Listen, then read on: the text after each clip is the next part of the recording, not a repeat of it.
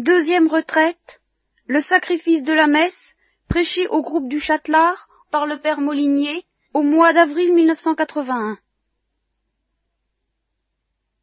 Première instruction. Et je voudrais vous parler de la messe, de l'Eucharistie, puisque c'est le congrès eucharistique et que c'est un thème à l'ordre du jour. On m'a demandé à Nancy de, de faire des conférences là-dessus. J'avais accepté de faire une série de cinq conférences. Je me suis arrêté après la première parce que j'ai découvert qu'il était vraiment impossible de parler de ça sans euh, expliquer ce que j'avais expliqué, ce que j'ai expliqué avec vous péniblement pendant des années et des années sur d'autres thèmes, celui du sacrifice en général, celui de la victime,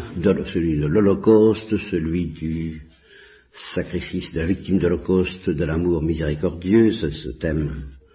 Et c'est de là que je, partirai pour euh, ajouter à ce que je vous ai déjà dit sur l'Eucharistie, car je vous ai déjà parlé de l'Eucharistie, euh, si vous vous en souvenez pas, eh bien, je vous rafraîchirai la mémoire tant bien que mal. Euh, mais je voudrais ajouter alors des choses que je n'avais pas dégagées et qui vont me permettre, euh, dans la mesure où j'y arriverai, car c'est pas facile, de parler plus complètement de ce complexe, comme on parle d'un complexe euh, commercial, de ce complexe qui s'appelle à la fois le sacrifice de la messe et le sacrement de l'Eucharistie. Vous savez que sur cette notion du sacrifice de la messe, euh, des débats tragiques se sont élevés dans l'Église à partir de la tradition qu'on a appelée la tradition protestante, et que justement les protestants n'ont pas voulu voir dans la messe un sacrifice réellement digne de ce nom, tel qu'on puisse parler du sacrifice de la messe. Et ils ont voulu y voir un simple mémorial de la passion, ce que naturellement est la messe, mais la question étant de savoir si justement la messe n'est que le mémorial d'un sacrifice unique, le sacrifice de la croix qui a eu lieu le vendredi saint et vers lequel toute la spiritualité, toute la liturgie de l'Église est en train de s'orienter, comme, euh, et, nous de nous orienter aussi vers la commémoration plus solennelle encore de cet unique sacrifice. Et justement, il est peut-être euh, remarquable que la commémoration du sacrifice de la croix se traduise par ces deux journées qu'on a appelées des journées non liturgiques, le vendredi saint et le samedi saint. Parce que le samedi saint en particulier, on ne dit pas la messe. On ne dit que la messe de la résurrection à minuit, en principe. On peut anticiper, de mon temps et du vôtre, si j'ose dire. On anticipait si bien que ça se disait le samedi matin, et que c'était euh, une anomalie gênante pour non seulement pour les liturgistes, qui sont des hommes embêtants parce que, comme tous les spécialistes, ils ont des exigences que ne partage pas toujours le commun des mortels, mais pour euh, le commun des mortels lui-même, qui entendait parler de cette nuit euh, merveilleuse, euh, nuit pascale dans laquelle brille la lumière du feu pascal et du cierge pascal, et euh, nuit que les Hébreux, ou les Hébreux ont traversé la mer Rouge, oh nuit, enfin tout, tout, tout l'exultet, le, chant, si, beau en grégorien de l'exultet, chante une nuit. Alors quand on chante ça à 9h30 du matin, euh, ça fait drôle. J'ai connu ça, vous avez connu ça. J'ai été le premier à me réjouir que on on inaugure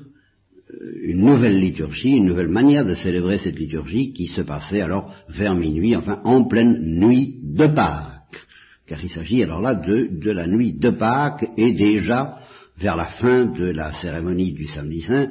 on peut déjà parler du matin de Pâques, comme il est dit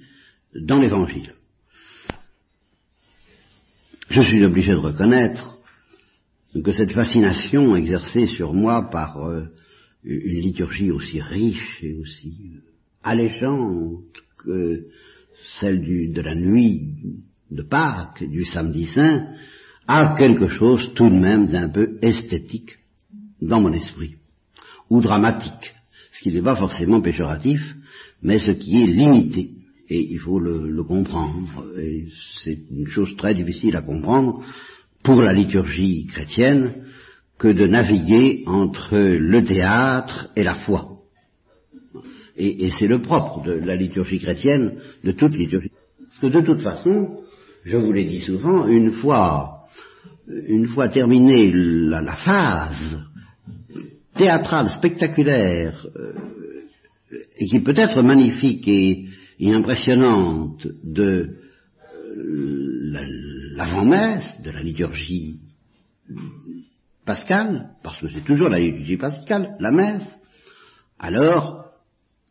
commence la phase de la foi, de l'obscurité de la foi, où les catéchumènes sont priés de sortir, et où alors le théâtre ferme ses portes, le rideau tombe sur la scène, et on est prié de se contenter de quelques signes extrêmement pauvres, devenus extrêmement pauvres, autour de chants qui ont intérêt à être aussi discrets que possible,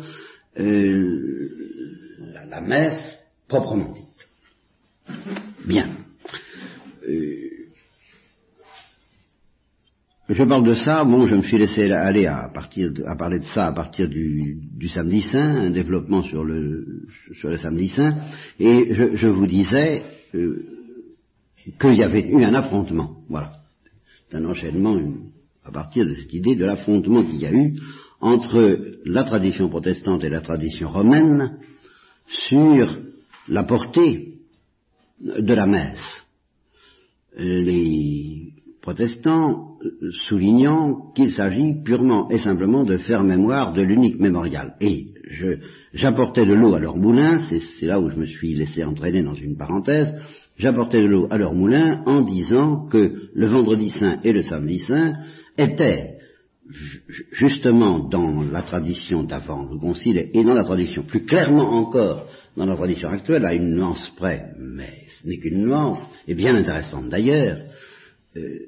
que euh, le vendredi saint le vendredi saint, il n'y a pas de messe. Voilà. C'est justement le, moment de l'année liturgique où on commémore de la manière la plus solennelle dans l'Église le sacrifice de la croix. Le vendredi saint, vous savez de quelle façon, on y ajoute la communion.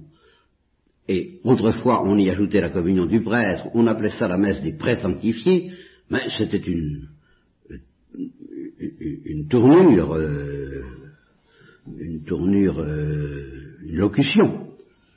pour désigner quelque chose qui, en vérité, n'est pas une messe, et encore maintenant. Il n'y a pas de communion qui tienne, ce n'est pas parce qu'on communie le vendredi saint qu'on assiste à la messe. Il n'y a pas de messe le vendredi saint. Alors qu'il y a,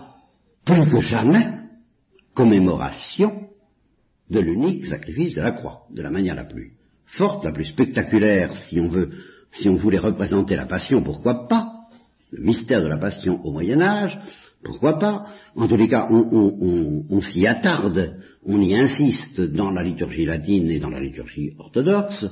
euh, on, lit la passion. Ça fait partie de... C'est l'essentiel de ce qu'on fait le vendredi saint, presque plus essentiel que de communier, à la limite. En tout cas, c'est une communion qui pose des problèmes originaux sur lesquels je vais, je vais revenir, puisque c'est une communion sans messe. Cette communion n'est pas l'achèvement normal de l'assistance à la messe, parce qu'il n'y a pas d'assistance à la messe, parce qu'il n'y a pas de messe. Il n'y a pas de célébration eucharistique, il n'y a pas de consécration. Alors on communique, qu'est-ce que ça veut dire? C'est pas si facile que ça de répondre. Si j'arrive à répondre clairement à cette question euh, après-demain, ou demain soir ou après-demain, j'aurais gagné mon pari, mais je suis pas du tout sûr d'y arriver. J'aurais, je, tout ce que je peux vous promettre, c'est de, euh, comme on dit aujourd'hui, planter quelques jalons, n'est-ce pas, pour. une théologie ultérieure que nous pourrions poursuivre éventuellement cet été, si euh, Dieu euh, m'en donne la, grâce et la force. Mais il y a une, autre formule, euh, s'il plaît à Dieu, voilà. S'il plaît à Dieu, bon,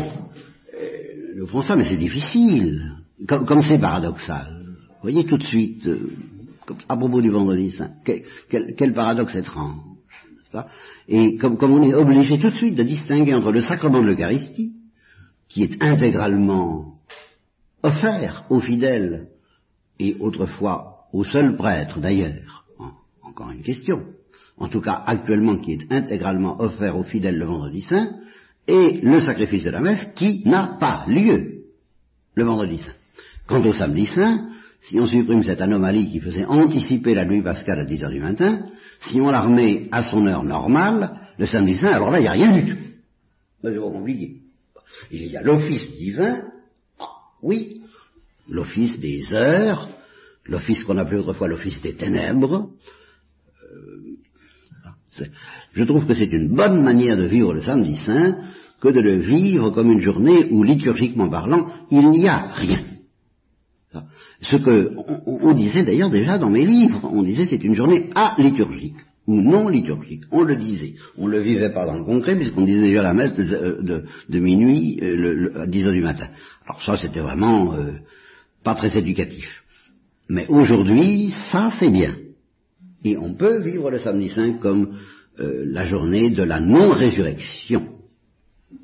La, la journée où le Christ est mort, le sacrifice de la passion est consommé,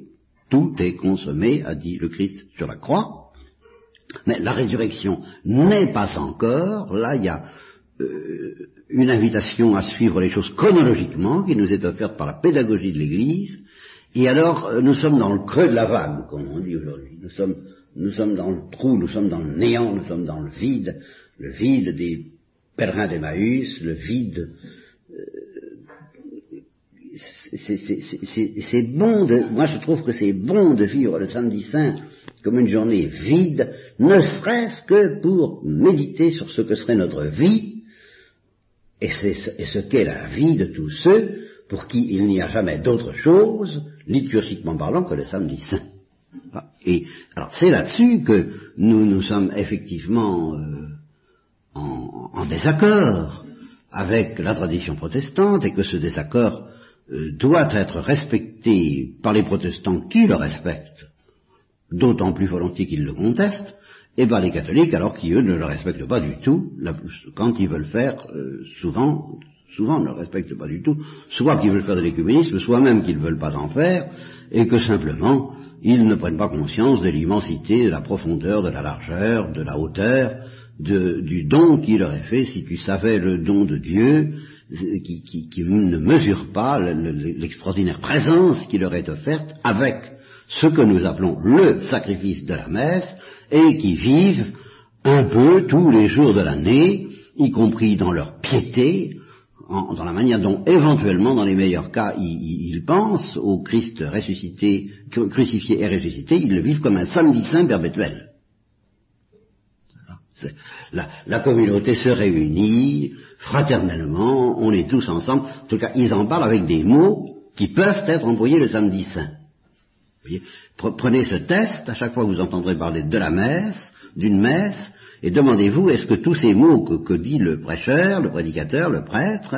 euh, pour euh, magnifier la messe, ou la célébration eucharistique, comme on dit plutôt aujourd'hui, ou l'eucharistie quelquefois, comme on dit tout court, demandez-vous, mais est-ce que ces mots employés par le prêtre, euh, est-ce qu'ils pourraient être dits pour une réunion de prière le samedi saint? Réunion de prière au cours de laquelle on ferait peut-être un peu comme le vendredi saint, ce qu'on ne fait pas. Alors là, bon, dans la grande liturgie de l'Église, on ne le fait pas, mais rien n'interdit, à titre paraliturgique, de recommencer le samedi saint, ce qu'on appelle le vendredi saint, la communion mise à part, bien entendu. Bon, ben, rien n'interdit de lire la Passion, de faire le chemin de croix, de ce que d'ailleurs on ne fait guère dans ces Eucharisties euh, un peu, un, peu spéciales, euh, quelquefois sans prêtre, car elles existent. Euh, ces réunions, et, et, quand il y a un prêtre, on insiste pour, justement sur tous les aspects qui pourraient se développer de la même façon s'il n'y avait pas de prêtre. Alors, on pourrait manger du pain et boire du vin comme des signes commémoratifs de cette passion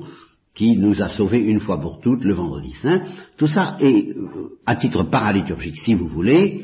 à titre de réunion communautaire, même charismatique, pourquoi pas, concevable le samedi saint et concevable tous les jours. Alors c'est pour ça que je vous dis, demandez-vous, quand vous êtes dans ces réunions où en fait on dit la messe et d'une manière valide, hein, je ne conteste pas du tout la validité de ces messes, je regrette simplement que dans la prédication, l'accent soit mis sur toutes sortes de valeurs, sur toutes sortes de notions, sur toutes sortes de, choses. Euh, les chrétiens sont ensemble. Euh, dans les meilleurs cas, ils, commémorent la passion du Christ. Dans beaucoup de cas, on en parle, on la passe plutôt sous silence et on dit que nous sommes ensemble, autour, nous sommes là, réunis dans un repas fraternel. Alors, demandez-vous si ces mots-là pourraient être prononcés le samedi. Si oui, si vous vous dites, on pourrait très bien faire ça le samedi saint, alors ben, dites-vous que le sacrifice de la messe n'a pas été mis en relief,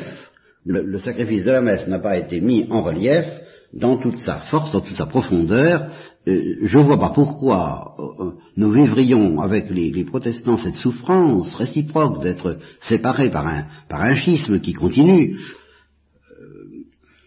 Alors, c'est dommage de garder donc cette souffrance d'une séparation qui, n'est pas surmontée, et puis de perdre en plus de ça le bénéfice de ce à cause de quoi, en fin de compte, et surtout, et par-dessus tout, cette séparation est intervenue historiquement dans l'Église.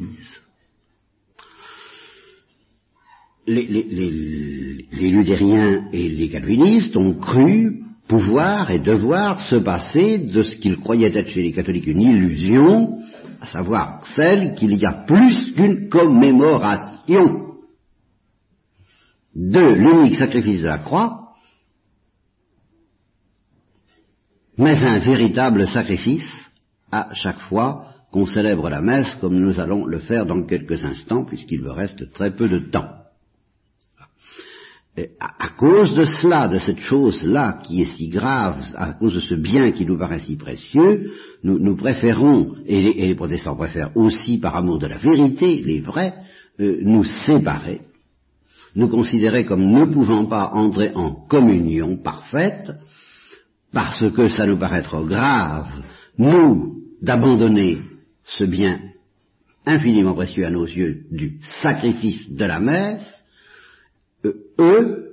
eh bien, de porter atteinte, car c'est ainsi qu'ils le croient, de même que les musulmans pensent que nous sommes polythéistes et que nous adorons trois dieux parce qu'il y a trois personnes en Dieu, les protestants croient que nous portons atteinte euh, au caractère unique, transcendant, absolu, du sacrifice de la croix. Et c'est pour mieux honorer cette transcendance unique du sacrifice de la croix qu'ils ne veulent pas y ajouter le sacrifice de la messe. C'est très respectable. Et c'est là où je reconnais que bon, notre position, la mienne en tant que théologien, est une position très inconfortable. Puisque je vais soutenir à la fois qu'il n'y a qu'un seul sacrifice rédempteur, le sacrifice de la croix, et que cependant la messe est un véritable sacrifice, euh, est-ce que vraiment je ne vais pas donner l'impression de relever le gant et d'opérer devant vous une sorte de tour de prestidigitation dans lequel je vais arriver à maintenir deux choses qui ne peuvent pas être maintenues sérieusement, à savoir que la messe est un véritable sacrifice à chaque fois qu'elle est célébrée, et qu'en même temps il n'y a qu'un seul sacrifice. Alors, il euh, euh, euh, faudrait tout de même savoir. Et à la limite, on pourrait être taxé, nous pourrions être taxés de mauvaise foi, de malhonnêteté intellectuelle, de, de, de, hein, ou, bien nous portons atteinte à l'unicité du sacrifice de la croix, mais nous, prétendons que non. Nous prétendons de respecter nous aussi tout autant que les protestants. Alors, sommes-nous vraiment de bonne foi? C'est justement parce que les protestants n'arrivent pas à comprendre ça qu'ils disent écoutez non, et qu'ils ne peuvent pas suivre le concile de Trente sur ce point. Bon. Alors vous voyez que ça vaut la peine de se creuser un peu les ménages, en somme pour savoir s'il faut rester catholique. S'il faut savoir s'il faut rester catholique romain, euh, si, ça, si, ça a du bon sens, et si euh, c'est pas une entourloupette. Voilà. Ce qu'à première vue, ça, ça semble être. Et comme confirmation du fait que c'est une entourloupette de la part des catholiques romains de prétendre que la messe est un véritable sacrifice alors qu'il n'y en a qu'un, et qu'à chaque fois qu'on dit la messe, on, célèbre et on opère un, vrai sacrifice et en même temps il n'y en a qu'un, comme confirmation, eh bien il y a la purée, l'invraisemblable euh, cafouillis que j'ai connu, dans lequel se sont lancés les théologiens catholiques romains, surtout au XIXe siècle, quand il a été question de préciser ces choses et de définir de quelle façon la messe est un sacrifice sans être un sacrifice tout en étant un sacrifice, euh, que le Concile de Trente précise déjà, mais encore une fois, quelle, quelle affaire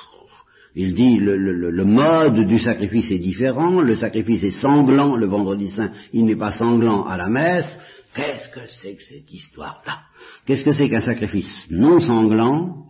qui est censé ne faire qu'un, mais rigoureusement qu'un, avec le sacrifice sanglant de la croix, et cependant être un sacrifice euh, numériquement distinct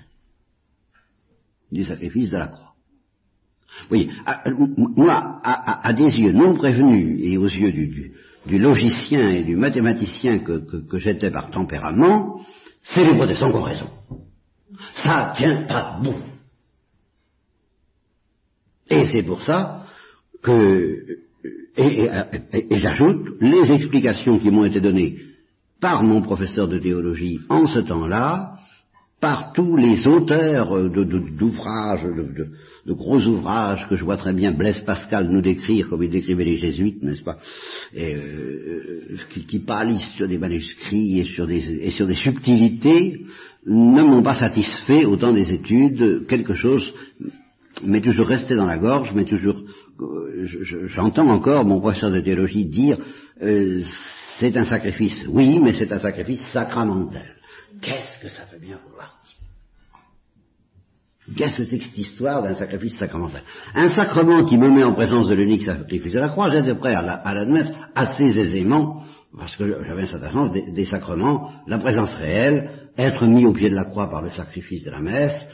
plutôt par la commémoration efficace en tant qu'elle nous met au pied de la croix du sacrifice de la messe, ça je pouvais encore comprendre que, le sacrement de la messe ait le pouvoir de rendre présent l'unique sacrifice de la croix. Alors ça, oui, et peut-être même de me donner à manger la chair euh, du, corps, le corps du Christ ressuscité et, crucifié, et à boire son sang ressuscité et crucifié, ça j'étais encore prêt à l'admettre. Mais que ça fasse un nouveau sacrifice, dit sacrifice sacramentel, qui ne fait pas nombre avec le sacrifice de la croix, au gros, moi j'ai traversé mes études sans comprendre bien ce que ça voulait dire. Et c'est parce qu'il m'a semblé entrevoir une réponse à cette question qui m'est restée quand même euh, à, travers le gosier que je, que j'ai naturellement j'ai accepté cette doctrine de l'Église parce que euh, la foi d'abord et que j'ai la foi dans l'Église romaine et que je crois qu'elle est infaillible, mais j'ai pas compris. J'ai pas compris non pas le mystère de Dieu parce que nul ne le comprend, mais ce qu'elle dit. Ce qu'elle dit l'Église romaine, ce, ce, qu'elle veut dire par là, je ne l'ai pas compris jusqu'à une date récente, et c'est ce que j'ai entrevu à une date récente que je voudrais essayer de vous transmettre euh, aujourd'hui, demain et dans la matinée d'après-demain.